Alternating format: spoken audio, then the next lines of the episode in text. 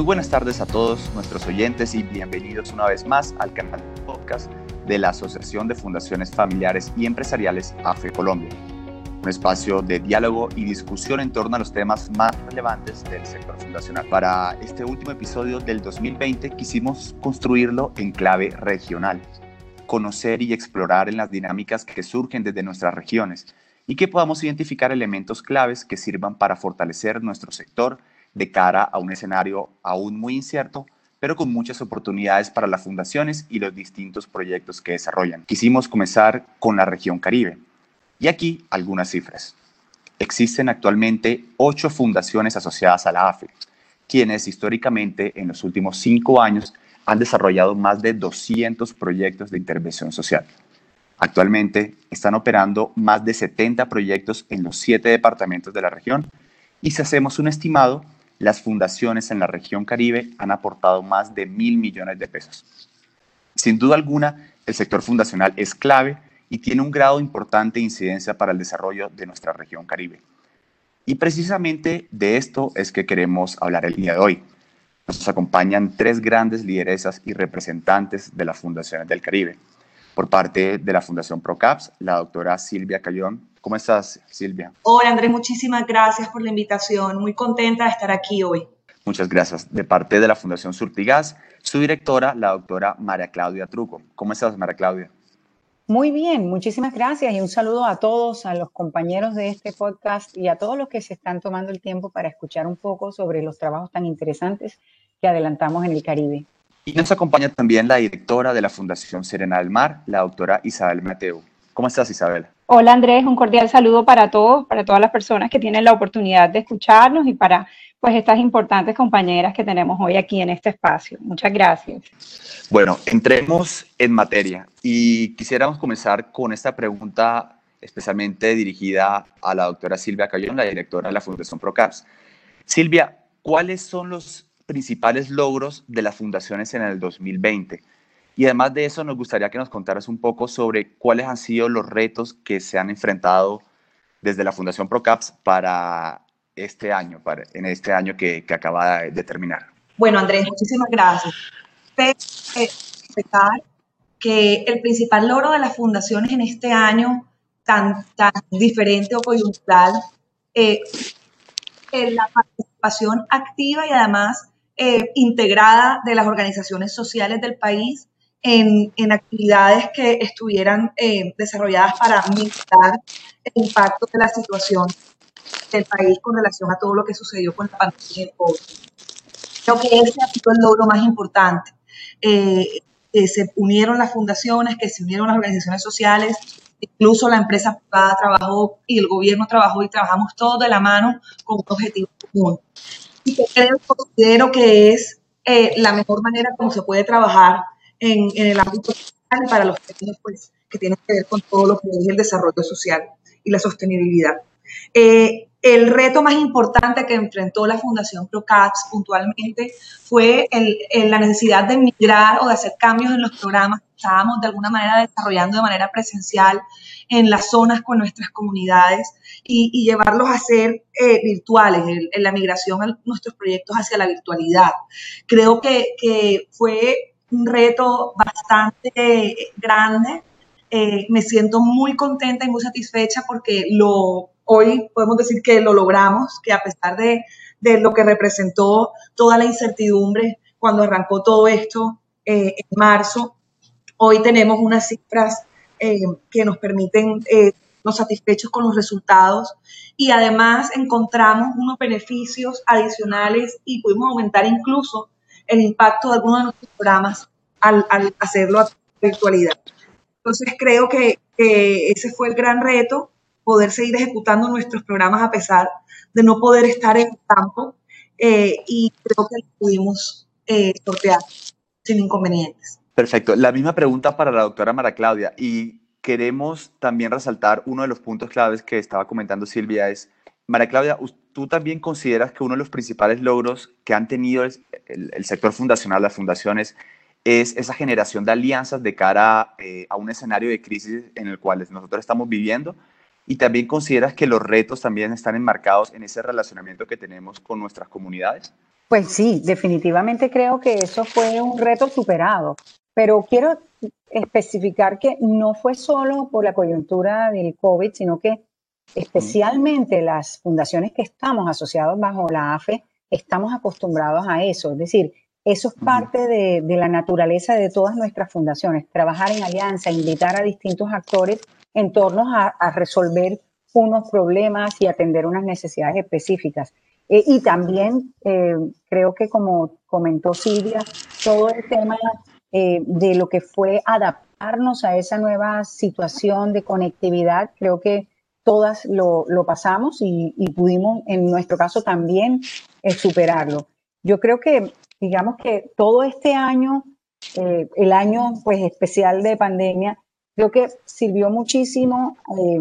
a que la sociedad en general se dio cuenta que la empresa privada se pudo movilizar frente a la necesidad de las comunidades y que esto responde al interés genuino por trabajar e impactar a la sociedad. Eh, creo que eso se vio. Y obviamente las fundaciones tuvimos ahí un rol muy importante adaptando nuestras estrategias, canalizando y apoyando a las comunidades, pero también al sector público, que en muchas zonas pues tenía muchas debilidades. Eh, la inversión social privada que siempre se ha dado y tú estabas compartiéndonos unas cifras muy importantes, pero, pero también se pudo ver ese liderazgo de la empresa privada que en muchas ocasiones es criticada eh, y que algunas eh, organizaciones pues no consideran que es suficiente. Entonces creo que una vez más se hizo evidente esa sinergia que hay entre las empresas, la sociedad y las fundaciones. Sí, obviamente el reto es que hay que fortalecerla, que se entienda que no es solo una, una parte de una coyuntura. Para algunas personas eh, a lo mejor no conocían ni de AFE ni de estas fundaciones, pero en esta coyuntura se pudo ver más, pero esto obviamente tenemos que, fortalecerlo. Creo que en el caso, en el caso nuestro, uno de los eh, logros, por decir más que reto, uno de los logros que nos dejó muy satisfechos fue que pudimos evidenciar eh, durante esta coyuntura que las capacidades que habíamos generado en los jóvenes, en las comunidades que nosotros normalmente apoyamos, se vieron fortalecidas allí. Es decir, se lucieron esas organizaciones y los jóvenes porque ellos comenzaron a generar movimientos y procesos propios basados en las capacidades que le generamos. Yo quisiera aprovechar, si me permites, es comentar, por ejemplo, los jóvenes del sur de Córdoba. Ellos lograron hacer unas movilizaciones propias donde ellos implementaron en sus territorios unas brigadas de atención humanitaria. Ellos hicieron campañas de bioseguridad hechas por ellos mismos para los jóvenes de sus territorios y coordinaron incluso con instituciones públicas, es decir, estaban ejerciendo ese liderazgo para el cual los estábamos preparando. Ellos además de que continuaron el proceso de incidencia que hacían desde la virtualidad, eh, pudimos mostrarles que nosotros allí lo que hicimos fue facilitarles la conectividad para que la pudieran tener y tener esas herramientas, pero realmente para que ellos pudieran desplegar todo lo que, lo que habían aprendido. Y allí podríamos decir que el COVID fue una oportunidad para los jóvenes mostrar ese liderazgo para el cual eh, estábamos trabajando. Ahora, me tomó un poco más de tiempo y decir para nosotros, uno de los retos que tuvimos en, este año fue combinar los canales de comunicación y la información que la empresa Surtigas tiene con las acciones sociales de la, de la fundación. Y es que en esa emergencia, la fundación normalmente no hace entregas de ayudas comunitarias, pero con la información que nosotros en la empresa tenemos de nuestros clientes, pudimos hacer todo em, un, proceso de llevar muy directamente a estas personas que viven en unas zonas específicas, en los tres departamentos, porque nosotros tenemos unas bases de datos que son a veces mucho más confiables que los que pueda tener una alcaldía, que tiene problemas muchas veces con la información. Es decir, nosotros sabemos y a través de la entrega y el número de contrato del gas, pudimos llevar eh, ayudas humanitarias a personas que no importa que estuvieran al día o no con el gas, pudimos llevarles esas eh, ayudas persona a persona, saber quién recibió, quién no reclamó esos mercados, eh, poder coordinar con, con, los supermercados y con todas estas redes de entrega para llegar a más personas, eso definitivamente para nosotros fue súper interesante porque nos muestra como esa fundación empresarial que está muy cerca de la empresa, que no está por fuera de los procesos de la empresa, sino estar eh, totalmente en sinergia. Perfecto, muchas gracias. Doctora Isabel, la misma pregunta. Los principales logros eh, de una fundación como Serena del Mar en este 2020 y cuáles fueron esos principales retos, cuáles consideras que fueron eh, esas lecciones aprendidas para, para este año, si fueron temas de alianzas, si fueron temas incluso en el relacionamiento, eh, en el tema también de, de, volver a procesos otra vez, de construir e innovar también en la forma en cómo nosotros como sector fundacional estamos, nos, nos relacionamos y desarrollamos nuestros proyectos. Claro que sí, coincido eh, con muchos de los puntos que tocaron, porque definitivamente fue un año de retos para todos. Desde Serena del Mar como proyecto asumimos la situación y el sector fundacional como un momento de aprendizaje, como una oportunidad para contribuir con la situación que estaba viviendo el país. O sea que claramente eh, me identifico con lo que decía María Claudia, esa articulación, ese valor de la empresa eh, nos permitió evidenciarlo eh, en, este, en este momento que, que, vivimos. Fue muy importante porque, como ella decía, en algunos momentos criticado, pues en, en, este momento fue bastante bien valorado. Considero que ese es uno de los logros más importantes, haber también podido acompañar a las comunidades de la zona norte de la ciudad de Cartagena en este difícil momento y, también sentir como ese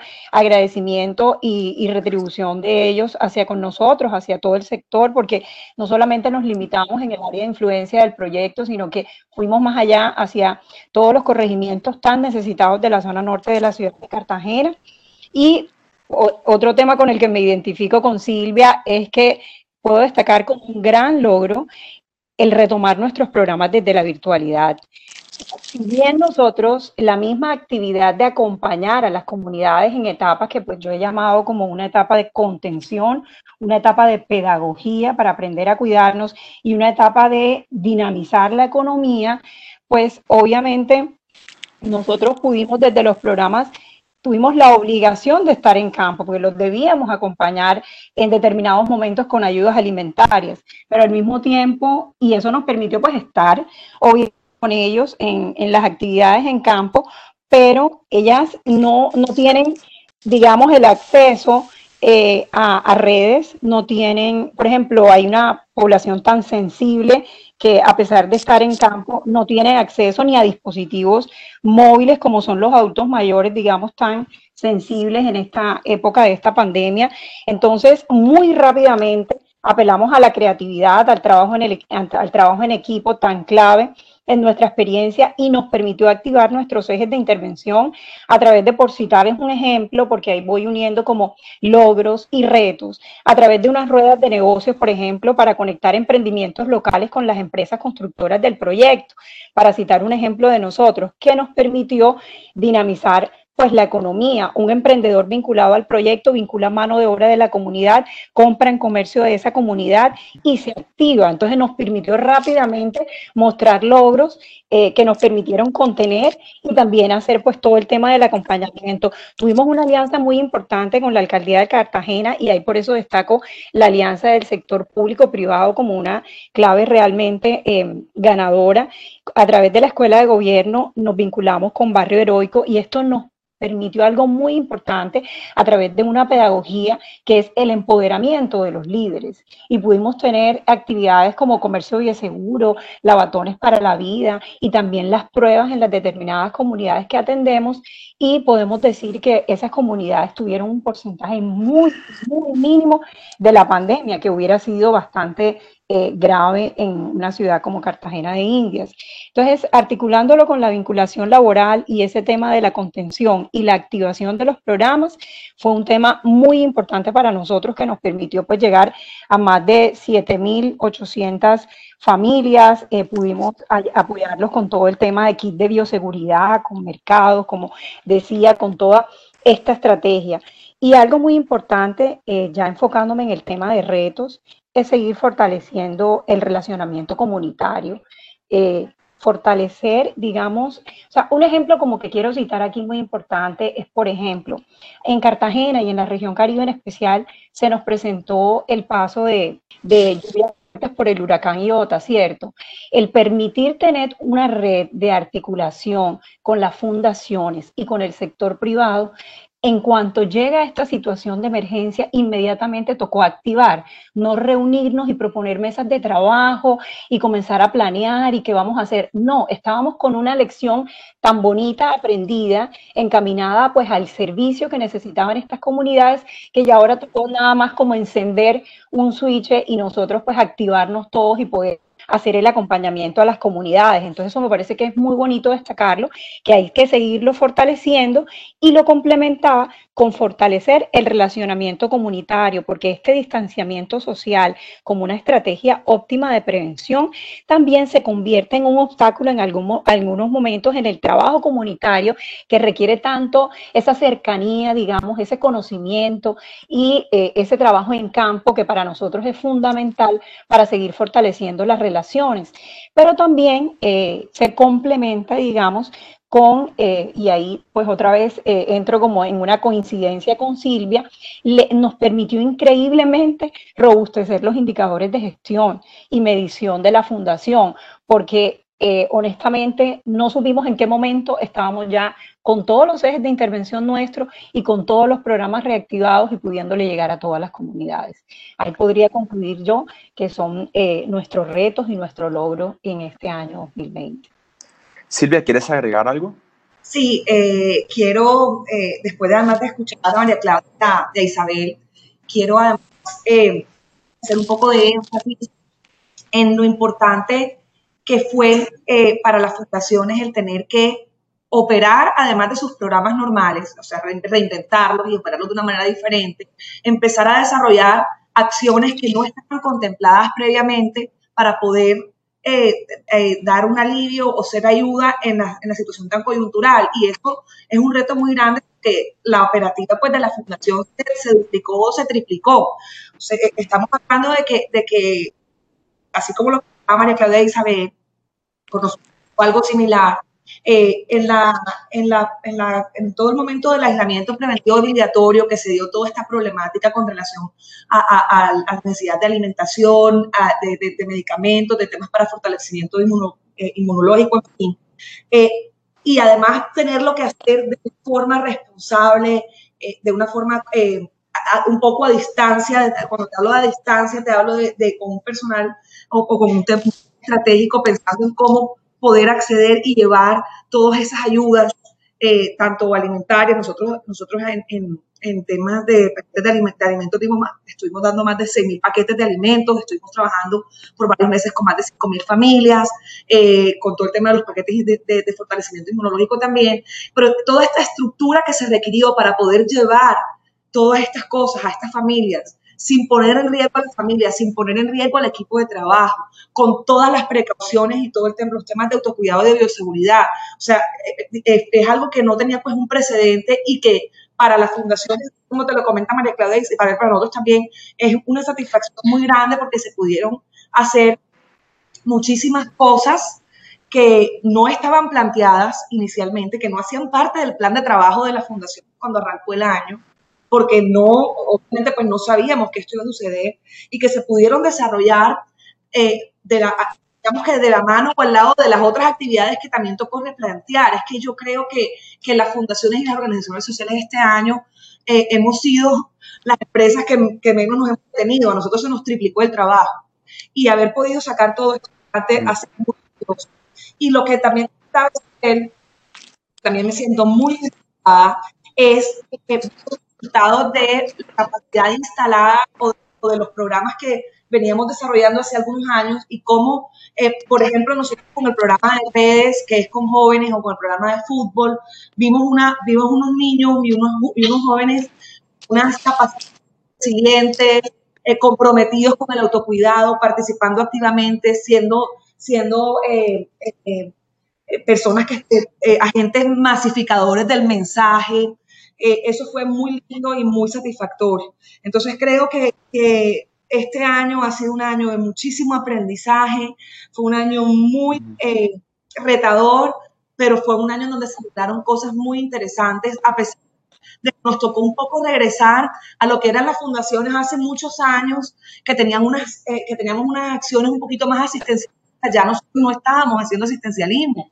Y, y todas estas dudas que se entregaron si van en la línea del asistencialismo, entonces digamos que volvimos un poco a lo que habían sido las organizaciones al principio para ciertas cosas, pero recogiendo los frutos de lo que hemos trabajado los últimos años desde otro punto de vista con cada una de las comunidades con las que venimos desarrollando nuestros programas. Sí, me, eh, me encanta lo que estabas diciendo, Silvia, porque casualmente quería, quería complementar para, sé que nos escuchan en estos podcasts estudiantes, personas que están eh, entrando a conocer el mundo fundacional, y es que eh, la naturaleza de las fundaciones es precisamente generar capacidades, desarrollo y nunca entregar cosas ni hacer estos temas de ayuda humanitaria. Eso no es la naturaleza de las fundaciones. Las fundaciones trabajamos temas estructurales a largo plazo, pero obviamente las ayudas humanitarias siempre se tienen que dar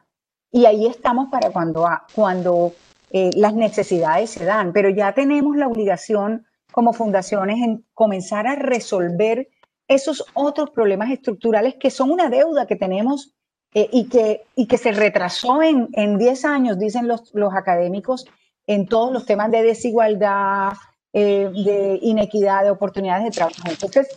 este año,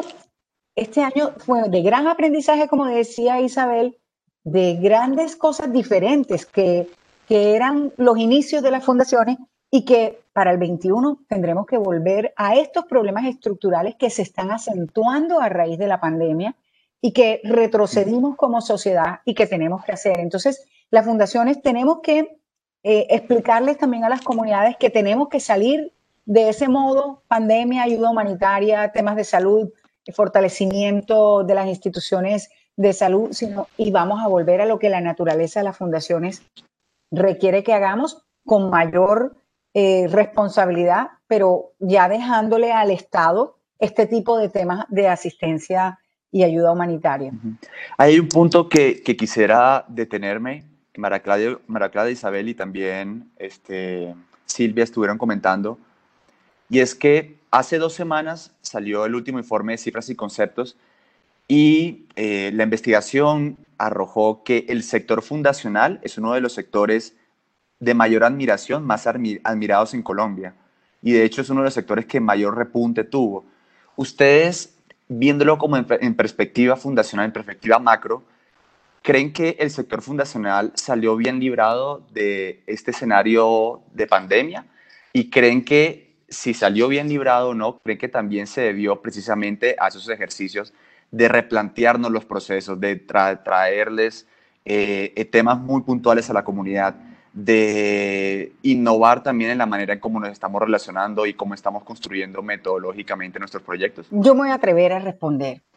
Eh, porque no salimos bien librados porque la situación de las comunidades todavía sobrepasa todo lo que podemos atender nosotros o el Estado. Es decir, estamos hablando de, una calamidad enorme que no se, vamos, no se va a poder resolver de un momento a otro. Entonces, decir que ante este drama humanitario que vivimos, que salimos bien librados, me sonaría contra natura. Es decir, nos duelen los procesos que están haciendo. Ahora, tenemos la conciencia tranquila, entendemos que hicimos lo mejor que pudimos, pero obviamente no es suficiente. Yo creo que cuando tú hacías la introducción que hablabas de la importancia de las alianzas, yo creo que hicimos alianzas muy importantes, seguimos haciendo, pero que no son suficientes, que debemos llevarlas a mayor escala, donde podamos de verdad responder a todo lo que la sociedad necesita. Porque si hay algo que nos demostró el COVID, es que existe una gran debilidad mundial en cuanto a temas de coordinación y colaboración. Es decir, podemos eh, recordar que ante la emergencia comenzaron los países a competir por los equipos médicos. Eh, las normas de movilidad de las personas no eran claras. Eh, no era claro cómo iba a ser el manejo de la pandemia. No habían las rutas claras. Habían países ricos que estaban o que tienen de pronto, por ejemplo, ahora la vacuna y los pobres que todavía no la tienen, sigue propagándose la pandemia y, hay mucha desigualdad. Entonces yo creo que eh, nosotros como fundaciones todavía debemos hacer algo más para incidir en que se establezcan normas universales para la coordinación y la colaboración, porque podemos seguir haciendo alianzas pequeñas entre nosotros, como venimos haciendo los de AFE con los, eh, gobiernos locales, pero si uno se da cuenta, eh, había muchas barreras eh, para las empresas porque las rutas de cómo articular con el gobierno municipal no eran claras. El gobierno nacional tenía ayudas que estaba canalizando y los gobiernos municipales no tenían esas bases de datos de quién recibía o no recibía ayudas. Y yo eh, sé, y estoy segura que mis compañeras también, que intentamos llegar a comunidades donde probablemente no habían llegado ayudas, pero es muy difícil porque la información no es clara. Entonces, yo sí creo que nosotros debemos em,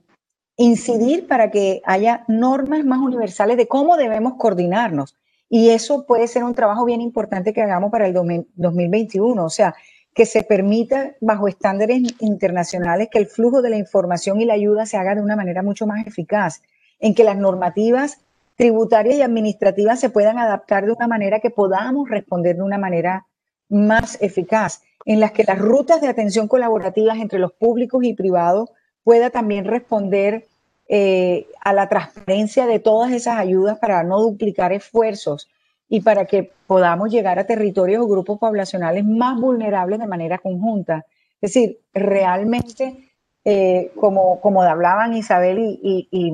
y Silvia, o sea, trabajamos tres veces más que lo de siempre, pero sabemos que todavía hay gente que requiere de más ayudas y que no le llegó lo que tenía que haberle llegado. Entonces, yo diría que parte de eso es tenemos que promover en la institucionalidad pública que esas normativas estén más claras, las oficinas de gestión de riesgo, eh, cómo, cómo se, se, cruzan esas bases de datos de CISBEN, de las ayudas de, de orden nacional, porque de pronto hubo muchas comunidades que recibieron muchas ayudas porque no teníamos bases de datos reales para saber si quienes quedaron desatendidos y quienes quedaron sobreatendidos en la emergencia. Entonces, yo estoy segura que mis compañeras van a, coincidir conmigo en que sí estamos muy orgullosas de lo que nuestras empresas pudieron hacer, pero sabemos que hay que hacer mucho más y que podemos mejorar, mejorar los procesos para que todas esas ayudas de grandes y pequeños sean más eficaces. Tiene la palabra Silvia y luego sigue Isabel. Gracias, Andrés. Bueno, eh, la verdad es que estoy eh, lo que dice María Claudia estoy completamente de acuerdo, porque nosotros, digamos que nuestro interés genuino puntualmente ser un, realmente una ayuda y un aporte para las comunidades con las que trabajamos. Entonces, decir que salimos bien librados no sería justo porque estamos encontrando que todo esto lo que hizo fue, como decía María en algún momento, devolvernos un poco y aumentar eh, las limitaciones que ya traían estas comunidades. Entonces, no, eh, eh, digamos que viéndolo desde esa perspectiva, no podríamos ser, no podríamos ser positivos al tema de los resultados. Coincido con ella en que nos pasa a las tres, a, nosotros nos pasa que, que, cuenta de,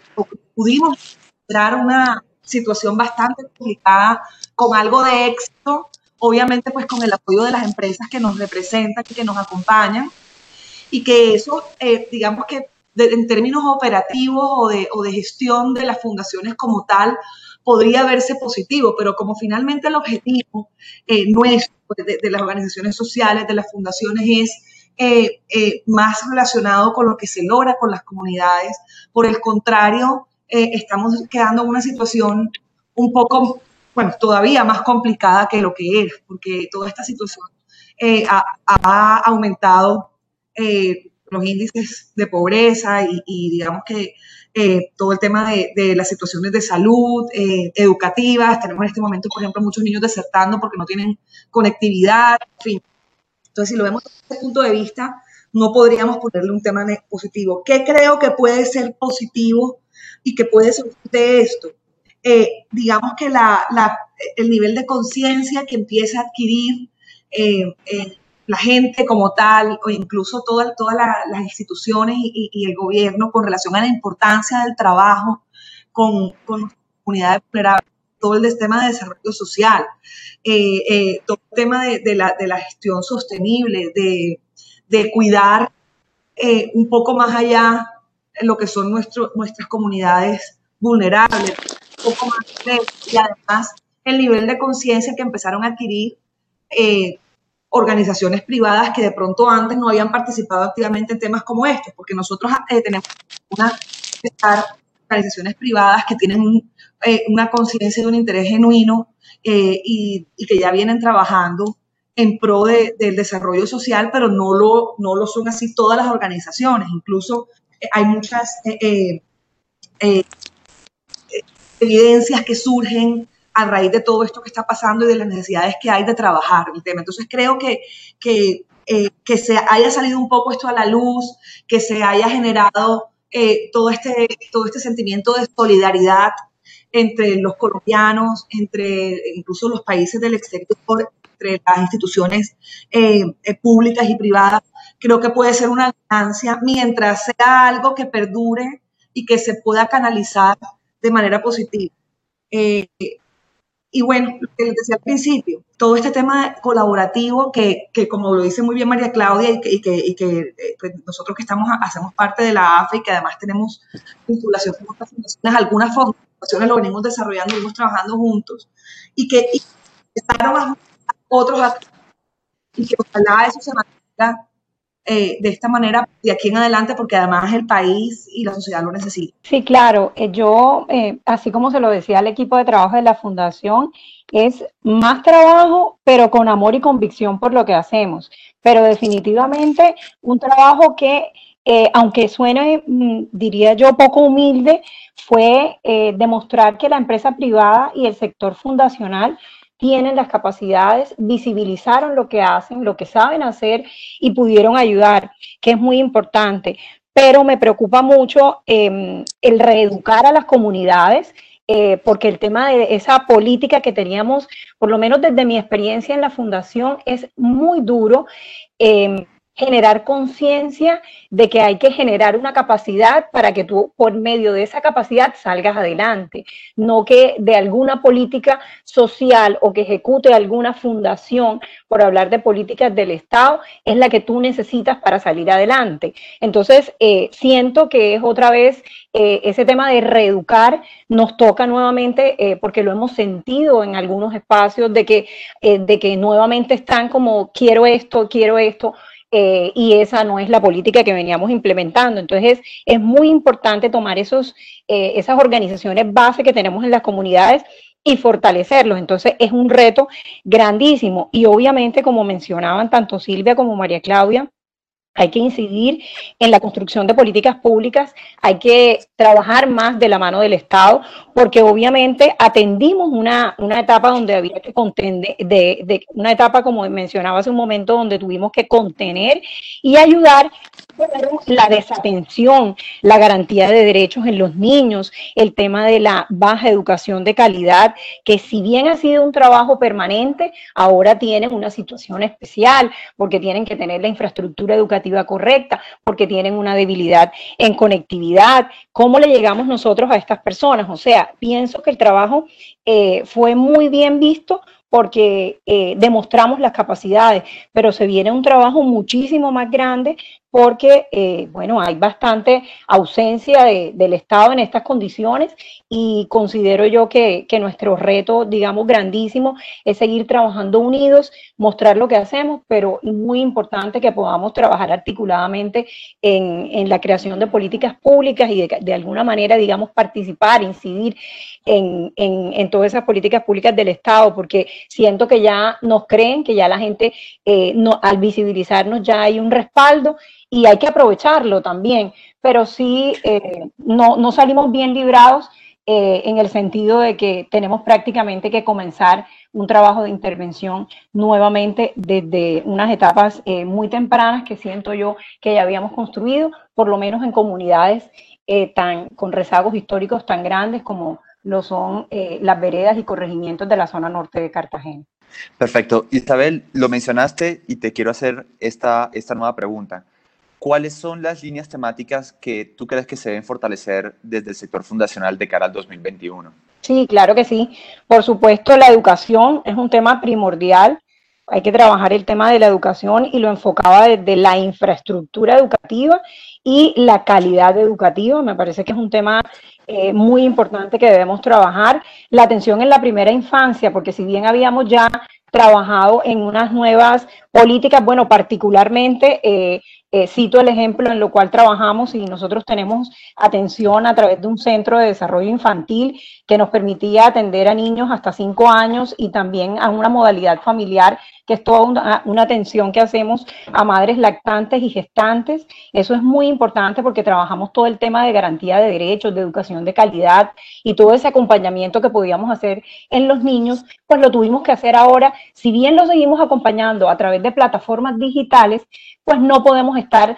eh, en ese acompañamiento permanente eh, y se han presentado casos en las familias que no se daban como abusos y otro tipo de cosas que sé que en las diferentes fundaciones también los pueden estar viviendo. Entonces es un reto supremamente importante. También mencioné algo que, que en la Fundación Serena del Mar desde este año hemos comenzado a trabajar y es participar más en la construcción de las políticas públicas, porque realmente de esa manera es que podemos compartir experiencias, incidir y poder, digamos, de alguna manera demostrar o brindar también esas plataformas, esas sedes que nosotros tenemos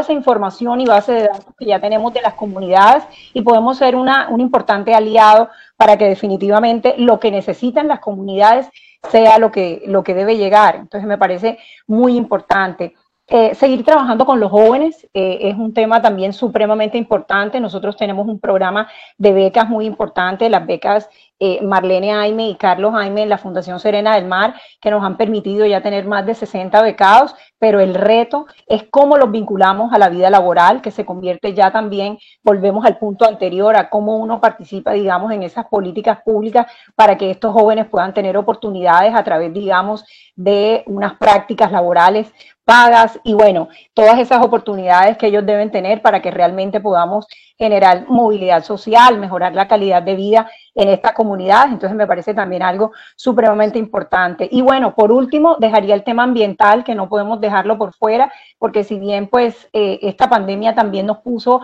a sentir más, a cuidar más esta casa, común en donde todos vivimos, entonces seguir trabajando en la educación ambiental desde la primera infancia, me parece también que es un tema transversal importante para seguir cuidando pues las especies, los cuerpos de agua y, eso es muy importante eh, para trabajarlo. Y por último, bueno, qué pena que me extendí un poquito, pero me parece súper importante seguir trabajando el relevo de los líderes. Es algo a lo cual nosotros venimos apuntándole y por eso trabajamos en los jóvenes, porque ese relevo generacional eh, por lo menos nosotros que trabajamos con consejos comunitarios afrodescendientes, es muy importante porque son jóvenes que han venido eh, teniendo claro cuál es su proyecto de vida, han tenido la oportunidad de vincularse a una educación superior y después qué bueno que todo este aprendizaje que les permite vincularse a toda la, digamos, a toda la economía, a mejorar también eh, su calidad de vida, puede impactar en cada, en cada una de las comunidades vulnerables en las cuales ellos están. Ahí rápidamente traté de resumir eso.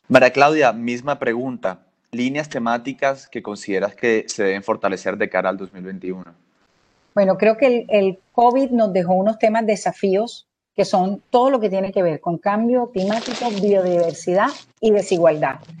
Pero si me pones a escoger tres que debo priorizar, porque estoy de acuerdo con Minsa, y es que, que todo es importante, veníamos con una agenda pero si tuviéramos que priorizar, yo también priorizaría el grupo poblacional de jóvenes, porque estos son los más afectados en el largo plazo con el COVID y con lo que pasó y con lo que va a pasar en los próximos 10 años. O sea, ellos no pueden, no van a poder insertarse fácilmente en el mercado laboral,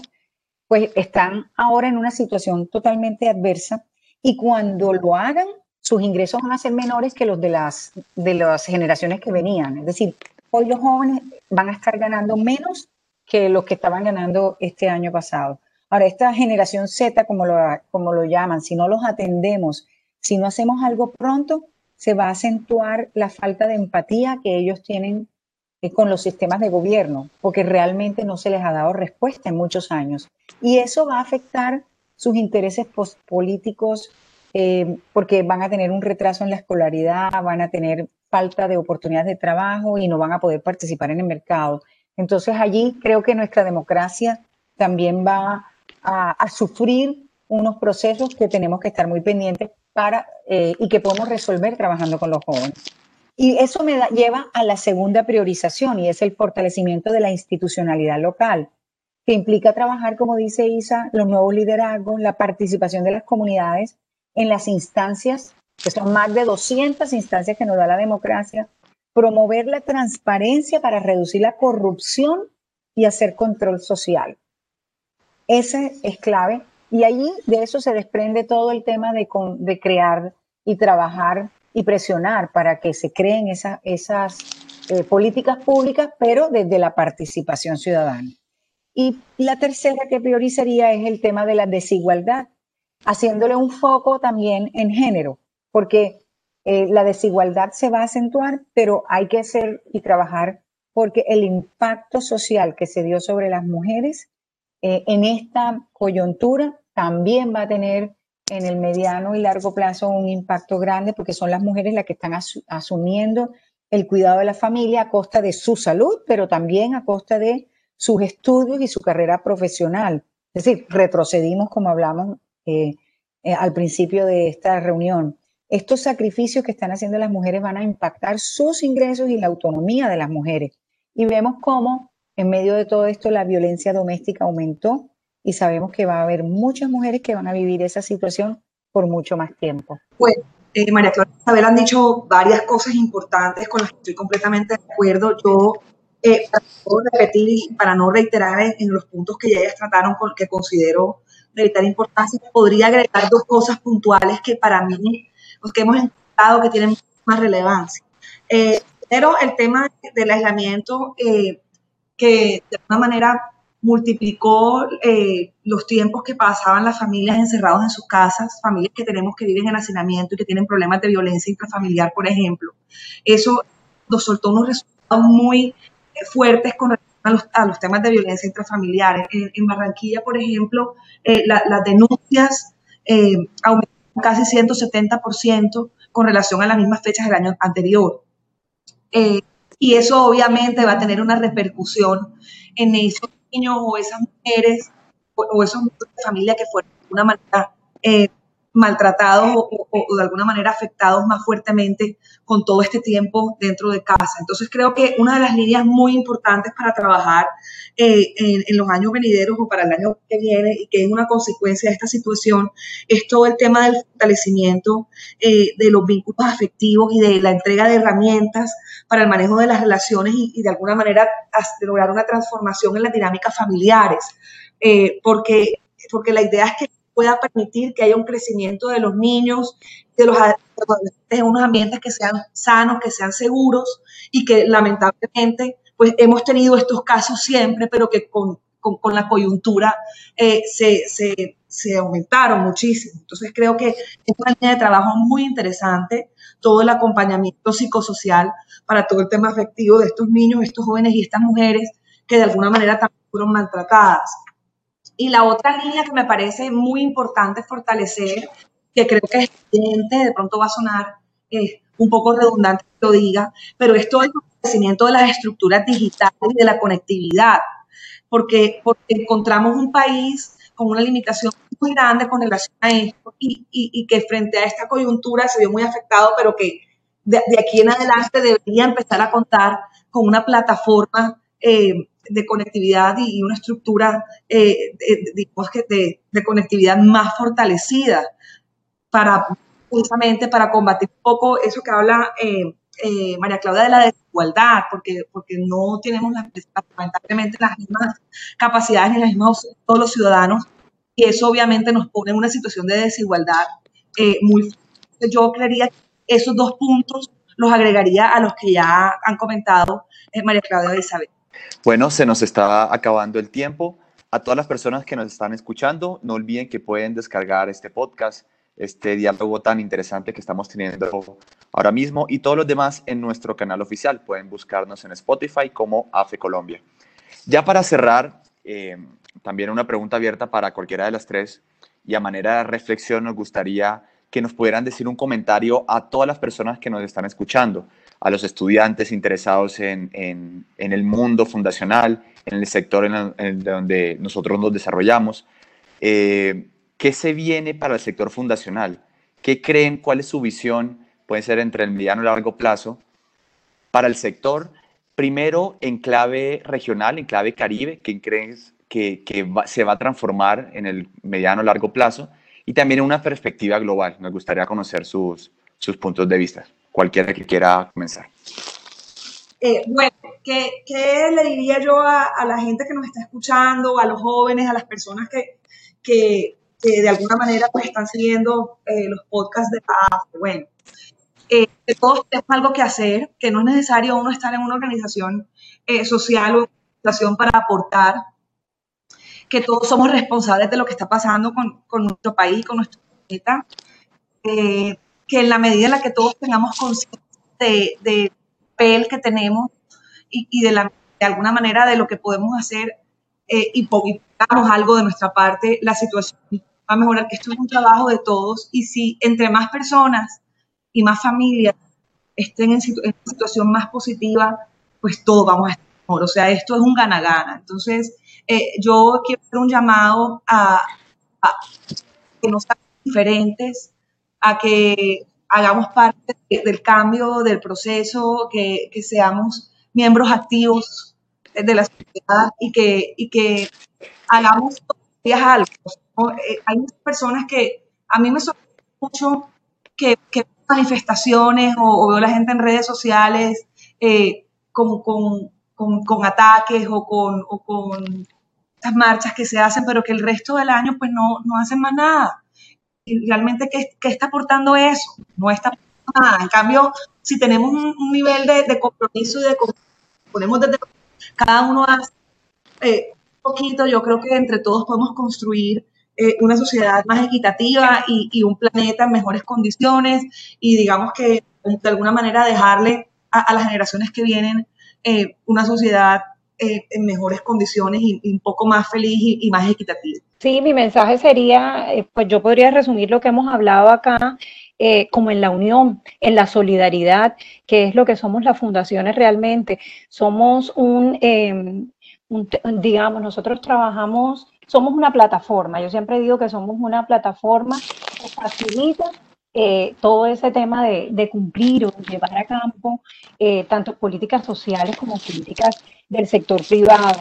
Se crean en el sector privado, que es algo supremamente importante, que em, digamos, saquemos más un poco más ese corazón solidario. Eh, algo muy importante es que seamos coherentes en lo que se que se hace y que bueno, que realmente este año hemos vivido, eh, yo lo cerraría como un año de un reto grandísimo, de un aprendizaje enorme e invitaría a todas las personas a no verlo como un año duro, sino a verlo como un logro que hemos obtenido todos en cada una de las cosas que hemos trabajado. Es decir, desde cada uno de los frentes, nosotros desde el sector social y los demás desde cada uno de, los frentes que trabajan, hemos podido construir eh, una mejor sociedad, hemos podido trabajar en cada una de las comunidades que estamos y eso puede seguir impactando, pues obviamente, la ciudad, el país y el mundo a través de lo que nosotros hacemos. Ese, ese es mi mensaje, pues a seguir trabajando y construyendo desde la unión, a visibilizar la empresa, a valorarla, a creerla y a ser coherentes en lo que se dice con lo que se hace.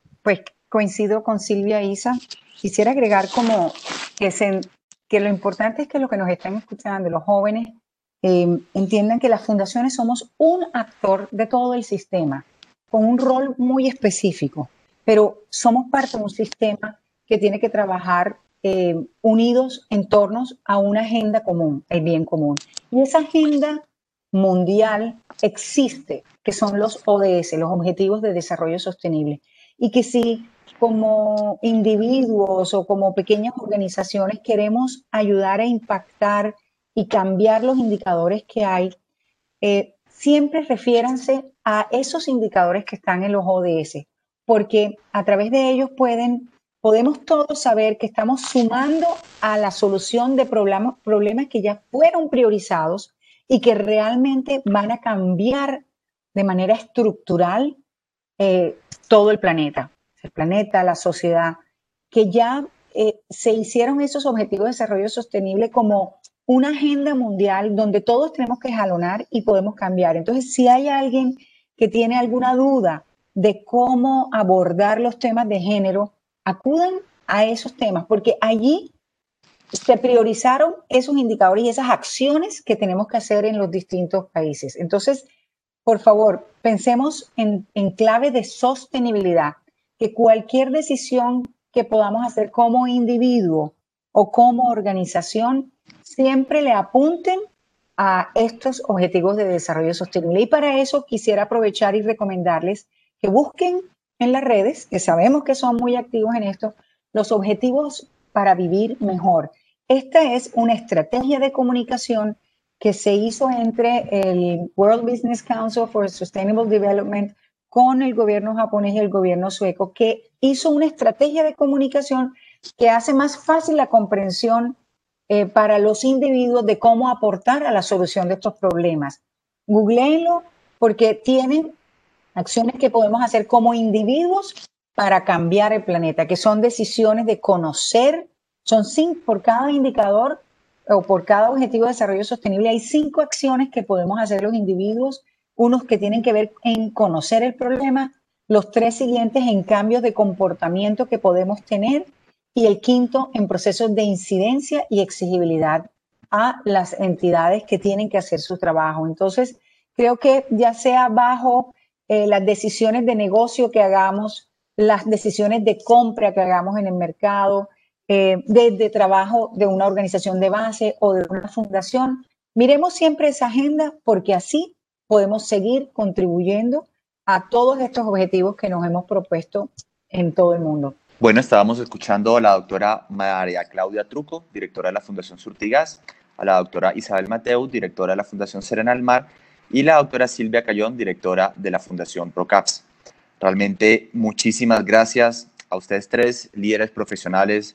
del sector fundacional en la región Caribe y en Colombia por su valioso tiempo y por compartir sus ideas. Muchísimas gracias, realmente fue un espacio muy enriquecedor y estamos, estamos convencidos desde la AFI y desde las fundaciones de que a ustedes, nuestros oyentes, les va a interesar muchísimo conocer más de estos temas. Si quieren ampliar más sobre la labor que están haciendo nuestras fundaciones, pueden visitarnos en www.africolombia.org. Nos despedimos y agradeciéndoles por habernos escuchado. Muchísimas gracias y hasta la próxima.